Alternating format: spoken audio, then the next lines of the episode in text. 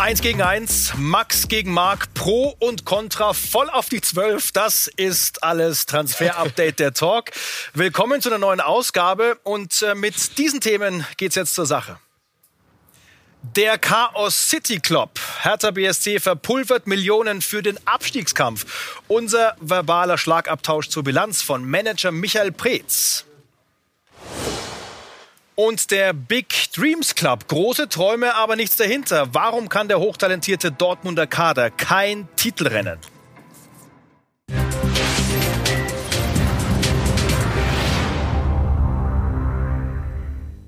Ja, wer ist verantwortlich für den Chaos City Club? Angelehnt an die große Vision Big City Club. Das ist unser erster Diskussionspunkt. Und zum Eins gegen Eins gehören natürlich unsere beiden Köpfe, unsere Transferexperten Max Bielefeld und äh, Marc Beerbeck. Schön, dass ihr mit dabei seid. Ich bin Hallo. gespannt auf eure Meinungen. Wir starten mit dem Brennpunkt Hertha BSC. Nur vier Siege in der Bundesliga-Hinrunde. Als das der Letz das letzte Mal der Fall war, ging es dann in die zweite Liga. Big City Club? Bis jetzt nur ein schöner Traum. Die Windhorst-Millionen bescheren den Berlinern noch nicht mal Mittelmaß. 17 Punkte aus 17 Spielen heißen derzeit Abstiegskampf. Weder Bruno Labbadia noch Manager Preetz haben es geschafft, aus talentierten Individualisten eine Mannschaft zu formen. Labbadias Stuhl wackelt schon. Herthas Geschäftsführer Sport gerät zunehmend unter Druck. Ist der City Club vielleicht too big für Michael Preetz? Ja, an seiner Bilanz scheiden sich die Geister und auch die Transferexperten, wie wir gleich feststellen werden. Max, wie ist deine These zum Thema Michael Preetz? Ja, Thomas, Fakt ist, die Aufbruchsstimmung aus dem Sommer 2019, damals erzeugt durch den Einstieg von Investor Lars Windhorst, sie ist komplett verflogen. Mit Schuld daran eine fragwürdige Einkaufspolitik verantwortet von Michael Preetz. Geholt wurden zu teure Spieler mit zu wenig Potenzial. Das Ergebnis ist, Abstiegskampf trotz Millioneninvestment. Und wie hält Marc dagegen? Ja, die Hertha liegt am Boden, die Euphorie ist weg, die Millionen auch. Da brauche ich gar nicht gegen argumentieren, so fair bin ich. Wer jetzt aber auf Preetz einprügelt, der denkt zu kurz. Seine Amtszeit geht über zehn Jahre. Ohne ihn könnte die Hertha gar nicht von Big City träumen. Preetz hat sehr viel richtig gemacht. Also das sind schon mal die Vorlagen. Ich habe ja auch ein paar Gedanken gemacht äh, vor der Sendung. Ich werfe euch einfach mal so eine kleine Überraschung hin. Hertha äh, denkt groß, Hertha braucht Struktur. Hertha könnte mit einem Namen äh, zwei Fliegen mit einer Klappe schlagen. Ralf Rangnick und Labadia und Preetz ersetzen. Was haltet ihr davon? Also ich finde Ralf Rangnick einen sehr, sehr interessanten Namen eigentlich für sehr viele Clubs, aber du musst ihm eben weitreichende Kompetenzen geben. Das ist eben der, immer der springende Punkt bei Ralf Rangnick. Ist ein Verein bereit, ihm die ganze Macht zu übertragen, was Einkaufspolitik angeht, was Trainingsplanung, Steuerung, Mannschaft angeht? Wenn sich jemand dazu durchreißt, würde ich sagen, ja, mach das, weil das ist ein absoluter Fachmann, der auch auf dem Transfermarkt schon sein Gespür bewiesen hat, was wir gleich in der Argumentation sehen. Eine Eigenschaft, die der Hertha sehr gut zu Gesicht stehen würde.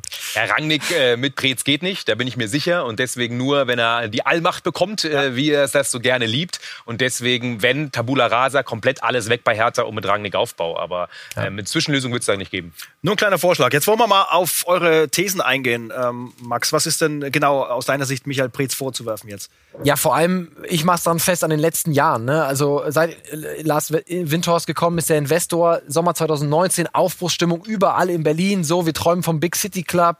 Äh, wird ihn jetzt immer um die Ohren äh, gehauen, unter anderem jetzt von uns. Aber es ist einfach zu wenig rumgekommen. Also wenn du 140 Millionen Euro für neue Spieler ausgibst, dann muss das sitzen. Das ist ja jetzt nicht so, wir werden später sehen, wie viele andere Vereine ausgegeben haben, äh, die im Fußball äh, jetzt äh, in den letzten Jahren investiert haben. Da reichen 140 Millionen nicht dann müssen die besitzen, dann müssen die passen. Es muss eine klare Philosophie her. Was für einen Fußball wollen wir spielen? Was für Spieler brauchen wir dafür? Und da lagen sie einfach viel zu oft daneben. Und das Ganze ist natürlich verantwortet am Ende von Michael Preetz. Hertha ist erstmal Opfer der eigenen Ansprüche. Alle reden vom Big City Club. Das ist schon mal der erste Riesenfehler. Es war lange eine graue Maus und als Preetz übernommen hat, war es die grauste Maus ever. Fahrstuhlclub, erste Liga, zweite Liga, äh, Millionen Schulden, über 30, 40 Millionen Schulden. Und deswegen ist das nicht so einfach schnell mal von heute auf morgen hin zum Big City Club und dann kauft man mal die richtigen Spieler und es geht voran. Und ja, wir können ja auch mal auf die teuersten Transfers äh, vielleicht detailliert draufschauen. Es stimmt schon, ja, dass man natürlich gerade bei den teuren Transfers daneben gelegen hat. Das ist ein bisschen das Problem. Trotzdem die Transferbilanz von Michael Preetz bis vor zwei Jahre, die ist richtig gut. Äh, da hat er viel äh, weggemacht, was vorher als Schulden da war. Schauen wir drauf. Also, wenn wir jetzt einfach durchgehen. Alderete für mich nicht zu bewerten. Schwolo ist ein guter Transfer, auch für die Kohle. Eduard Löwen viel verletzt, schwer zu bewerten. Askasibar. Zu teuer für zu wenig Leistung. Ja gut, äh, nochmal, andauernd Muskelprobleme jetzt wieder. Ja, ja. Also ist trotzdem äh, Jugendnationalspieler gewesen. Stand jetzt schwierig zu bewerten, eher negativ. Askasibar wollte Klinsmann, Cordoba funktioniert. Matthäus Kunja, Top-Transfer. Luke Bacchio, ähm, muss man 20 Millionen zahlen, weiß ich nicht. Aber auf jeden Fall ein guter Transfer. Seine erste Saison bei, bei Hertha war richtig gut. Sieben Tore, sieben Vorlagen. Und dann sind wir bei Piontek und Toussaint. Und da muss ich dir recht geben, Max. Ja, äh, das ist zu teuer, hat nicht funktioniert. Bei den teuren Jungs lag Preetz daneben, bei vielen anderen nicht. Wenn wir, die- wenn wir die Königstransfers nochmal nehmen, ne? Äh, Toussaint, äh, Piontek, Kunja, Gendosi, Cordoba. Also es sind ja jetzt äh, für den Fußball-Laien, der jetzt mit Hertha BSC erstmal nicht so viel zu tun hat, äh, kann man sagen, das sind doch gute Transfers, oder? Sehe ich nicht so, weil mir das Konzept dahinter fehlt. Also es sind sehr offensichtliche Namen. Ja, also zum Beispiel, lass uns doch mal auf Lucas Toussaint äh, noch mal genauer schauen. Der war bei Lyon, als er U20 war, gehypt. Da hat der Frankreich U21 gespielt. Aber als er dann schon in den letzten Zügen bei Lyon war, ähm, wurde in Frankreich immer klarer. Ich verfolge die Ligue 1 auch sehr genau. Der schafft auch nicht den Sprung in die komplette Spitze. Der ist nichts für die französische Nationalmannschaft. Und in dem Moment kommt Hertha in dem Winter und bietet 25 Millionen Euro für Lucas Toussaint. Ähm, und das ist für mich einfach, der ist nicht mehr ganz jung, der hat nicht mehr, wenn du ihn für 25 Millionen kaufst, dieses Steigerungspotenzial, dass du den irgendwann für 60 Millionen verkaufen kannst. Das Potenzial hat Lucas Toussaint nicht. Und deswegen sind das für mich keine guten Transfers. Wenn ich auf Leipzig zum Beispiel schaue, die haben einfach ein klares Konzept. Da wird ein Upamecano, ein Konate geholt. Da wird ein ein Kunku geholt, der bei 20, mit 20 bei PSG Leistungsträger war, wenig Spielpraxis bekommen hat, aber der kostet 15. Da sehe ich ein klares Marktwertsteigerungspotenzial. Das sehe ich bei Piontek, bei Lucas Toussaint nicht. Und das ist einfach was, was ich der Hertha aktuell vorwerfe. Mit diesem Geld hätten sie bessere Transfers tätigen müssen. Die hätten mehr sitzen müssen. Haben wir schon abgehakt. Also Toussaint und Piontek bin ich völlig bei dir. Muss man kritisch hinterfragen. Zu teuer für den Wert, zu einfach. Da fehlt Aber- Preetz vielleicht dann auch irgendwie äh, das Scouting, den, der Kaderplaner, der die Perlen auspackt. Aber, und das ist mir ganz, ganz wichtig, wir können doch Michael Preetz nicht nur die in den letzten anderthalb Jahren bewerten. Wir müssen die acht Jahre zuvor bewerten. Also Weg von der grauen Maus Ja, bis ja, zu solchen natürlich. Transfers. Und da ne? sind Top-Transfers mit dabei gewesen. Also ich habe es mir auch mal raufge rausgeschrieben, weil ich es auch schon alle vergessen habe. Raphael, Adrian Ramos, Lasogga, jeweils für 10 verkauft. Ähm, ja, Lazaro äh, für 10 gekauft, für 22 verkauft. Äh, Weise ablösefrei für 12 verkauft. Also er hat auf jeden Fall bis vor zwei Jahren eine Top-Transferbilanz und hat aus einer relativ durchschnittlichen bis schwachen Mannschaft mit keiner Kohle, der grausten Maus ever, eine ordentliche Bundesligamannschaft gemacht. Und seitdem stagniert man. Das stimmt. Aber es ist ja nicht, es ist ja nicht nur dann die Zusammenstellung, Toussaint, Piontek haben wir abgehakt, sondern du kaufst mit Piontek einen Mittelstürmer, eine klare 9 für über 20 Millionen Euro. Was machst du in diesem Sommer? Du kaufst mit John Cordoba eine klare 9. Die beiden haben sich jetzt noch um den Elfmeter gestritten. Okay, ja, Ja. ha haken wir ab. Aber es sind, Fakt ist, das sind zwei Spielertypen, die eigentlich nicht oder sehr, sehr selten zusammen auf dem Platz stehen können. Also ich will den Trainer sehen, der mit so zwei klaren Neunern ähm, spielen kann. Das ist so, wie wenn du zweimal Robert Lewandowski hast. Also eigentlich hast. kauft ohne das Struktur, funktioniert, oder? das, genau, und das ist so ein bisschen, da fehlt mir die Struktur. Warum John Cordoba? Ja, Piontek funktioniert nicht richtig, dann nochmal 15 Millionen für Cordoba. Da, da, fehlt mir einfach, da fehlt mir das klare Konzept dahinter. Und ähm, Preetz, du hast es angesprochen, hat das gut gemacht in den Jahren zuvor. Die Frage, die er sich aber stellen muss und die er beantworten muss durch Leistung, wenn er die Zeit bekommt, kann er auch teure Transfers, kann er mit Ja. viel Geld gute Qualität holen, die nicht so offensichtlich auf der Straße liegt, wie zum Beispiel ein Lucas Toussaint. Das ist für mich die entscheidende Frage. Dass er managen kann, graue Maus, Fahrstuhlverein, das hat er gezeigt. Da hat er auch ein paar gute Griffe gehabt. Aber kann er den nächsten Schritt gehen? Ja, Das und wage vor, allem, bezweifeln. und vor allem sind Transfers dabei. Wir sehen auch Gündosi, Königstransfer, ähm, hat Hertha bekommen, ähm, war schwierig zu bekommen. Klar, ohne Kaufoption, das stimmt, aber spielt richtig gut. Guter Transfer, gute Laie. Äh, Matthäus Kunja, da gebe ich dir auch recht. Ja, Neun ist eine Kritikposition, dass man zu viel oder ähnliche Typen geholt hat. Man hat zu viel Außenverteidiger letztendlich, ja, und auch dann zu wenig Außenstürmer. Deswegen muss Kunja teilweise außen spielen, was nicht per seine perfekte Position ist. Das ist schon richtig, das ist nicht perfekt. Nur trotzdem das zu zerstören. Preetz muss weg, dann wird alles besser, dann holen wir den Rangnick oder was auch immer. Das ist zu kurz gedacht. Letztendlich hat Preetz auch verantwortet, dass der erste Investor reinkam, KKR mit, der zweite Investor Tenor. Ja, ohne die Kohle wäre Hertha ganz woanders. Bisher hat man bis unter Paul Dardai sich nie richtig gut platziert in der Bundesliga. Das ist für mich eine klare Kritik. Paul Dardai war ein guter Griff, war Hertha-Identität, hat man zu früh entlassen. Mit Klinsmann, den hat man sich reinsingen lassen. Keine Preetz-Wunsch, sondern Wunsch von Lars Windhorst. Also das einfach nur an Preetz festzumachen, sorry, lasse ich nicht gelten. Also Verdienste sind aufgezählt. Max, lass noch mal ganz kurz auf, auf die Entwicklung. Ne? Das ist jetzt auch das, äh, worüber wir sprechen. Was ist da vielleicht in der Zukunft möglich? Äh, wir haben den Saisonvergleich. Also seit 2018, 19 haben mal die Ausgaben, die Einnahmen verglichen und hinten dann eben immer die jeweilige Platzierung. Und äh, da müssen wir natürlich sagen, dass erstmal nichts vorangeht. Ne? Na, eben gar mit nicht. Den, mit den großen Ausgaben äh, 1920, da sind wir bei über 110 Millionen Euro, die da rausgepulvert wurden. Ja, und das ist aber genau der Punkt. Und da kommen wir jetzt drauf zurück. Ja, das können wir jetzt aber wirklich dann, glaube ich, abhaken. Die Bilanz nämlich 18, 19, 16, 16, das ist die, die Bilanzen, die er immer eingefahren hat. Er hat viel Kohle gemacht mit, mit Spielern, die er teurer verkauft hat. Hinten raus, jetzt seit 19, seit dem Einstieg auch von Windhorst, hat es nicht funktioniert. Ja, auch da muss man sagen, die Millionen sind nie so geflossen, wie sie sollten zum Zahlungstag. Bisher hat Tenor kein gutes Bild abgegeben, was natürlich auf dem Transfermarkt es für Preetz schwieriger gemacht hat. Und ganz interessanter Punkt noch, Max, Entschuldigung, weil ähm, was du angesprochen hast, dass äh, er für einige Entscheidungen auch äh, gar nicht zuständig war.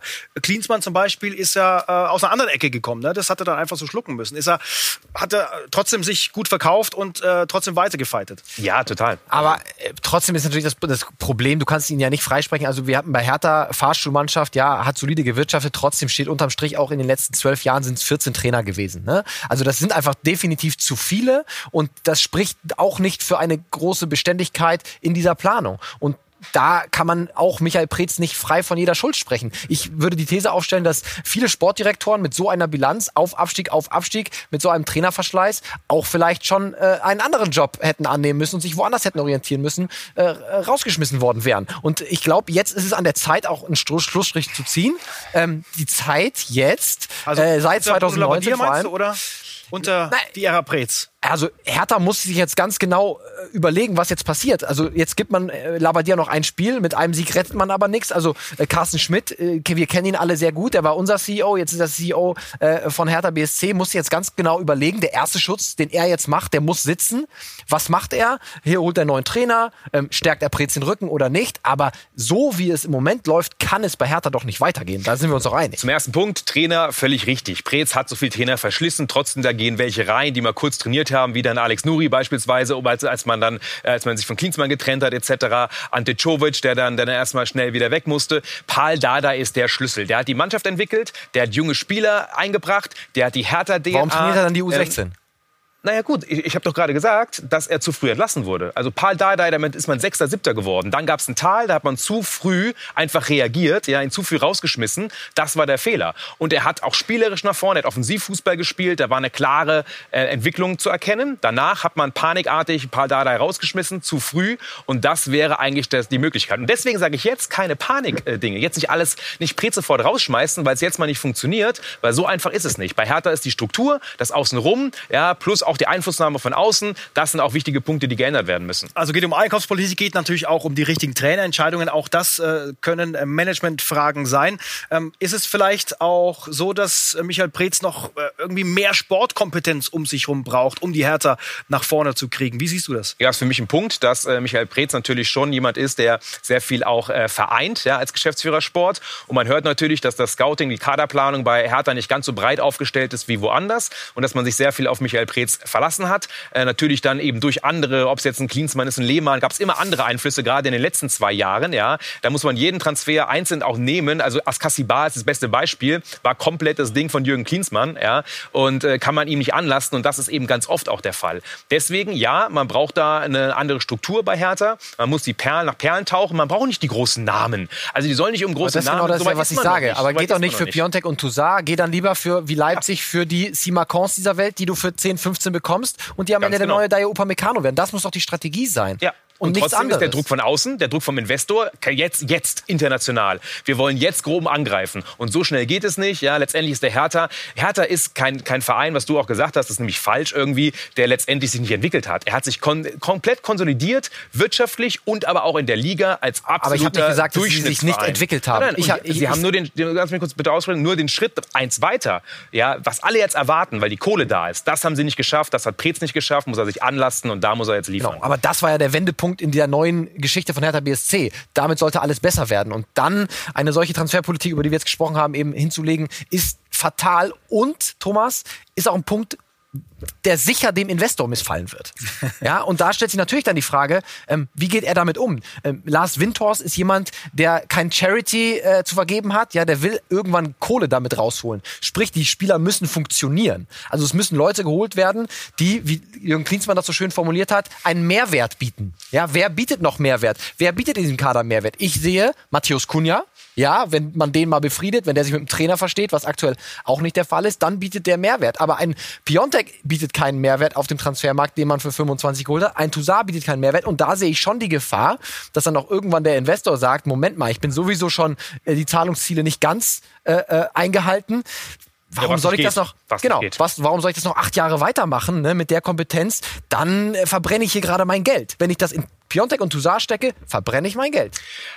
Nochmal, also wir haben noch nicht über Boyata, über Sefuig gesprochen. Boyata ablösefrei, ist ein Mehrwert generiert. Sefuig ist ein sehr talentierter Außenverteidiger, der normalerweise da noch besser reinkommt. Also Preetz lag teilweise komplett daneben. Ja, und das haben wir jetzt mit Piontek und Toussaint äh, sehr, sehr millionenreich besprochen. Ganz oft lag er richtig. Und deswegen ist es eine klassische Sportdirektorenbilanz, die nicht gut ist, aber die auch keine Katastrophe ist. Und es muss noch viel mehr kommen, wenn Hertha tatsächlich der Big City Club werden möchte. Äh, kurze Auflösung, was die Community da draußen denkt zu diesem Thema.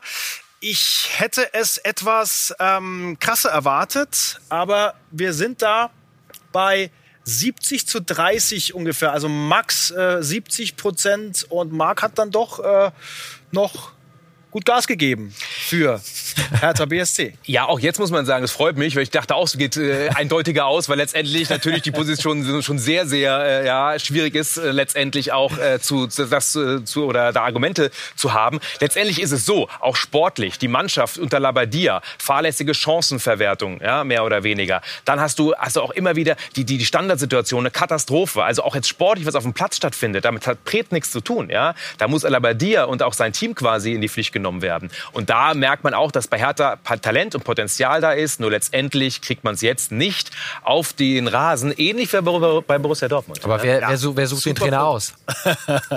Danke für eure Leidenschaft. Die Diskussion, gleich eine Diskussion. Der BVB im Krisenmodus, kein Meisterkandidat und auch die Champions League ist in Gefahr. Was ist da los? Besprechen wir gleich mit den beiden und unserem Reporter Jesko von Eichmann.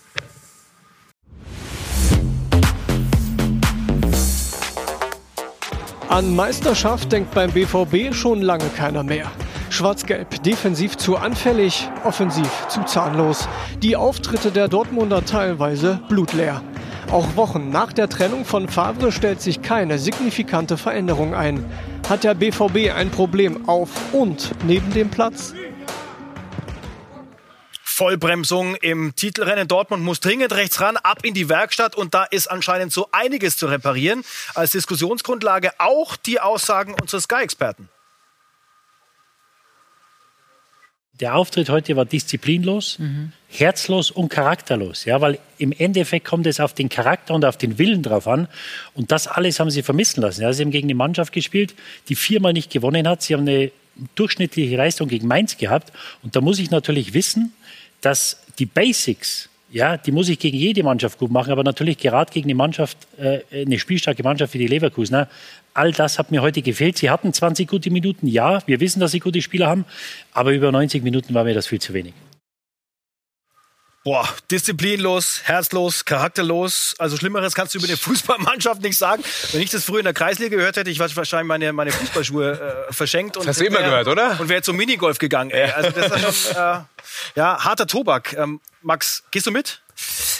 Also es ist doch offensichtlich, dass da was nicht richtig läuft. Diese Mentalitätsfrage bei Dortmund, ich meine, wir stellen sie jetzt schon ähm, seit eineinhalb, zwei Jahren, äh, seit Beginn der Favre-Zeit äh, eigentlich. Und natürlich ist die Mannschaft dafür in die Pflicht zu nehmen. Aber ich würde schon die Seite vertreten, es wurde versucht, dagegen zu steuern. Es wurden Charakterköpfe in diese Mannschaft implementiert. Es wurde ein Axel Witzel geholt. Es wurde ein Mats Hummels geholt. Es wurde vor genau einem Emre Jahr Can. saßen wir hier Emre Can geholt. Genau dafür. Und da saßen wir hier im Transfer-Update, Marc, und haben alle gesagt, das ist der richtige Spieler. Den braucht die Mannschaft. Aggressiv, aggressiv. War ja auch erst so, ja. Genau. Und deswegen ist das Problem, finde ich, nicht in der Führung oder irgendwo da zu suchen, sondern da wurde versucht, gegenzusteuern. Das Problem, die Mannschaft muss in die Pflicht genommen werden. Auch kein Trainer, finde ich, sondern das ist eine Mannschaftssache. Die müssen sie selber in den Griff bekommen, wie auch immer.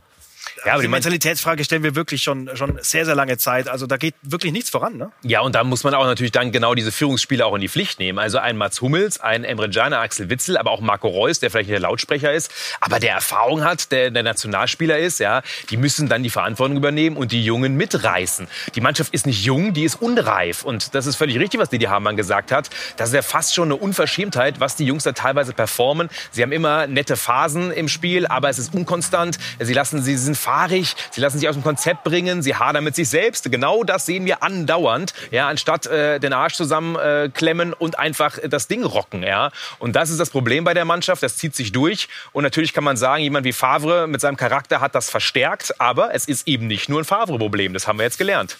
Talent ist unfassbar viel vorhanden in dieser Mannschaft und äh, das sagt auch der Trainer. Wir haben uns teilweise zu viel auf unser Talent verlassen und äh, uns zu wenig gewehrt. Also das geht genau in diese Richtung und deswegen auch mal die Frage an Jesko von Eichmann draußen für uns beim BVB unterwegs. Was heißt das jetzt für die Arbeit mit seiner Mannschaft in den nächsten Tagen? Ja, eigentlich das, was es auch schon in den letzten Wochen hieß für ihn. Er will an die, äh, an die Mentalität der Spieler. Ne? Dass das Talent da ist, ist klar. Er muss ihnen äh, dann dieses Wehren beibringen. Das tun sie halt nicht oder nicht oft genug. Aber kann er das auch gut nach, vorleben, äh, Edin Terzic? Ja, ja, ja, ja. Das lebt er vor. Er, er macht das auch ganz anders als Favre zum Beispiel. Favre war ja tatsächlich mehr so der Oberlehrer, der wirklich erklärt hat, bis ins kleinste Detail, wie der Spieler seinen Fuß zu halten hat, bei welcher Ballannahme. Terzic ist da eher jemand, der auf die Spieler zugeht und ihnen sagt, kommt, wir gucken uns das mal alle zusammen an. Und jetzt sagt ihr mir mal, was wir falsch gemacht haben. Und er will die Spieler richtig mit ins Boot nehmen. Er will sie, er will ein Bewusstsein schaffen dafür, dass sie es nächstes Mal besser machen. Aber äh, ich glaube, um vielleicht noch mal ganz kurz einen Bogen zur Transferpolitik zu machen, vielleicht haben sie für das System, was sie spielen, gar nicht die Spieler. Das wäre mal äh, von mir eine These. Aber was, was, was war das dann für Spieler, Jesko? Also was, was braucht Dortmund? Naja, Dortmund spielt 4-2-3-1. Das heißt, du hast vorne eine Dreierreihe mit zwei Außenstürmern. Richtig? Die hat Dortmund gar nicht. Jaden Sancho, guckt euch mal an, was der macht. Wenn der, wenn der spielt, dann kommt er dem Ball entgegen, nimmt den Ball an und dribbelt meistens in die Mitte.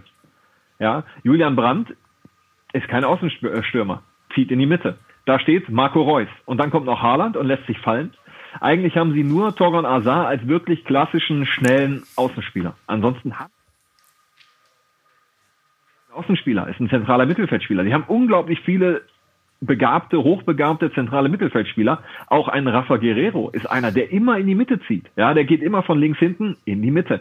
Und da knubbelt sich halt. Das war auch in Leverkusen ein Problem. Ja, deswegen haben sie auch Holland nicht in Position bekommen, weil da war überhaupt kein Platz. Ja, Holland braucht ein bisschen Platz, um loszustampfen und das Ding reinzuschießen. Aber die hatte der gar nicht. Da standen so viele Dortmunder immer rum, drumrum. Und äh, Sancho zum Beispiel, ich glaube, der ist nicht ein einziges Mal in dem Spiel bis zur Grundlinie gegangen. Als Außenstürmer. Aber das ist ein ganz guter Punkt. Was ist mit Sancho los? Hat er keinen Bock mehr, weil er weg wollte? Kann er einfach nicht? Ist er überspielt gewesen? Also das ist ja teilweise schon auch äh, in der, wir haben es auch vorher schon diskutiert, in der Rückwärtsbewegung eine Frechheit. Bei Leroy Sané regen wir uns auf und Sancho macht da hinten teilweise wirklich gar nichts. Ja? Warum ist er ja, ne, tut er sich so da, schwer? Da, da will ich mal, da muss ich mal kurz Blut grätschen. Also gar nichts ist übertrieben. Er hat seine Momente, wo er tatsächlich mit zurückkommt. Ja, immerhin. Äh, aber um auf sein, seinen Formverlauf zu gehen, am Anfang war er beleidigt. Da ist es völlig richtig. Der wollte zu äh, Manchester United, für den war das äh, eine fixe Sache und dann ist es nicht geworden. So, das musste der erstmal verdauen. Also Letztes brennt er nicht mehr, das ist ein Mentalitätsproblem dann letztendlich am Platz, ne? Dann ist er nicht zu 100% bei der Sache. Ja, absolut. Äh, das hat er aber ein bisschen überwunden.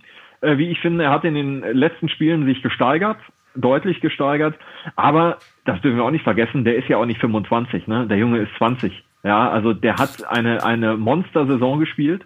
äh, sicherlich auch am oberen Limit seines Könnens und hat jetzt eine etwas schwächere, schwächere Saison und ich finde, die sollte man solch jungen Spielern dann auch ruhig mal äh, zugestehen. Nichtsdestotrotz weiß ich nicht, ob er als Außenstürmer wirklich äh, auch richtig eingesetzt ist. Ich, ich, aber die Quintessenz am Ende ist doch auch die Diskussion, die wir äh, sehr gerne führen. Hätte der BVB Sancho ziehen lassen müssen im vergangenen Sommer? Ne? Also du hast einen Spieler, der unbedingt weg will. Äh, Manchester United will ihn eigentlich haben. Klar, du willst 120 Millionen, aber Dortmund macht ja sehr früh die Tür zu, Jesko. Ne? Also sie sagen, Deadline dann danach nicht mehr. Und was hast du jetzt? Jetzt hast du einen Problemfall, der im Zweifel nicht mehr so viel wert ist im kommenden Sommer und den du vor allem auch leistungstechnisch mitschleifen musst. Ne? Aber wenn du Titel gewinnen willst, musst du ja so Jungs wie Sancho immer halten. Dann musst du ja gar nicht den Willen haben, wegzugehen. Das ist das Problem. Einerseits willst du Titel gewinnen, ja. Manche formulieren es, andere formulieren es nicht, ja, innerhalb des BVB. Aber du musst diese Spieler halten und auch andere Spieler holen von einer anderen Qualität, wenn du Titel holen willst. Stichwort Alte ist auch immer noch mal angeklungen. Ne? Äh, wir können äh, das auch ein bisschen entkräften, weil viele sagen, ja, die sind so jung, da ist die Erfahrung nicht Nö, da. Wir haben den Vergleich mit den Bayern, mit Leverkusen, mit Leipzig und äh, das schenkt sich nichts, sage ich mal auf ganz gut. Die sind nicht zu jung, die sind zu unreif. Das ist so meine Quintessenz einfach und so, so wie sie sich geben, von der Haltung her, Mentalität, ne, von der Einstellung her. Ähm, Gerade die Spiele gegen kleinere, Mainz, Union, was auch immer, ne, die versuchen sie so wegzuspielen. Das, reicht nicht mit, mit halber Kraft. Aber, aber Jesko, warum, äh, erzähl uns doch mal, warum Emre Can ist gekommen, Witzel ist da, Hummels ist da. Das sind doch alles Mentalitätsspieler. Ich meine, warum haben die diesen Impact nicht gehabt, den sich Watzke und Zorc erhofft haben? Also wenn ich das jetzt so ad hoc beantworten könnte, dann würde wahrscheinlich parallel mein Handy klingeln und äh, Watzko oder Zorg anrufen und sagen, ach so, deswegen ist das so. es ist tatsächlich schwierig. Also die, die Erklärung ist tatsächlich schwierig zu finden, auch für mich. Ich verstehe es auch nicht. Ich habe bei Hummels gesagt, genau der Spieler, den sie brauchten. Ich habe bei Chan gesagt, bei Can super, genau die Ergänzung, mhm. dann die Ergänzung, die dieses, diese Supertruppe noch braucht. Ich glaube tatsächlich, dass die einfach in der Gesamtheit äh, nicht richtig sportlich, nicht richtig zusammengestellt ist, dass sie einfach auf Schlüsselpositionen, wie zum Beispiel auf äh, den Außen offensiv, einfach Spieler haben, die nicht die Qualität auf dieser Position haben. Sie haben äh, Spieler mit Qualität, aber nicht Außenstürmer zum Beispiel. Äh, Thomas Meunier ist extrem umstritten, sicherlich einer, der Qualitäten hat, die musst du aber richtig einbringen. Ja, der ist kein Flankengott, der ist keiner, der vorne den, den Doppelpass sucht. Das macht er jetzt etwas besser, aber der ist einer, den musst du so einsetzen, dass er seine Qualitäten reinbringt. Ja, und Rafa Guerrero ist für mich zum Beispiel ein offensiver Mittelfeldspieler. Ein Kollege von mir hat mal so schön gesagt, der Einzige, der glaubt, dass er ein linker Verteidiger ist, ist Rafael Guerrero. ja, und das ist der eigentlich gar nicht. Der ist ein zentraler Spieler, der den Ball an den Fuß braucht. Und das tut er auch immer wieder. Nur dadurch entstehen auch immer wieder Disbalancen im, äh, im BVB-Spiel, die der Gegner natürlich sieht. Und äh, diese Lücken äh, bespielen sie dann natürlich auch gerne. Ne? Und also, äh, allerdings eine Sache muss ich mal entkräften, auch immer wieder ein Vorwurf. Äh, der BVB hätte eine Innenverteidigung, die zu langsam ist. Also gestern im Spiel gegen Bayer Leverkusen war der schnellste Spieler auf dem Platz. Manuel Akanji. Nein, sondern Manuel Akanji. Ganz ja. genau, mit 34, irgendwas schneller als Diaby. Also, dass der langsam ist, das ist wirklich nur ein Gerücht. Haben wir die Zahl auch noch äh, reingebracht. Also es geht in die Feinheiten, äh, Qualität, Mentalität, das äh, ein Problem äh, beim BVB. Wünschen wir denen, dass nicht nur Jesko von Eichmann mal äh, Blut grätscht hier bei uns in der Sendung, sondern auch äh, auf dem Platz ein bisschen mehr Feuer reinkommt, dann muss das doch mal was werden. Giovanni Reina mit einer Blutgrätsche, ja? Soll sich ja keiner verletzen, das wollen wir auch nicht. Danke Jesko, danke Max, danke Marc. Das war Transfer Update, der Talk. Morgen wieder eine Expressausgabe um 18 Uhr. Bis dahin. Ciao. Ciao.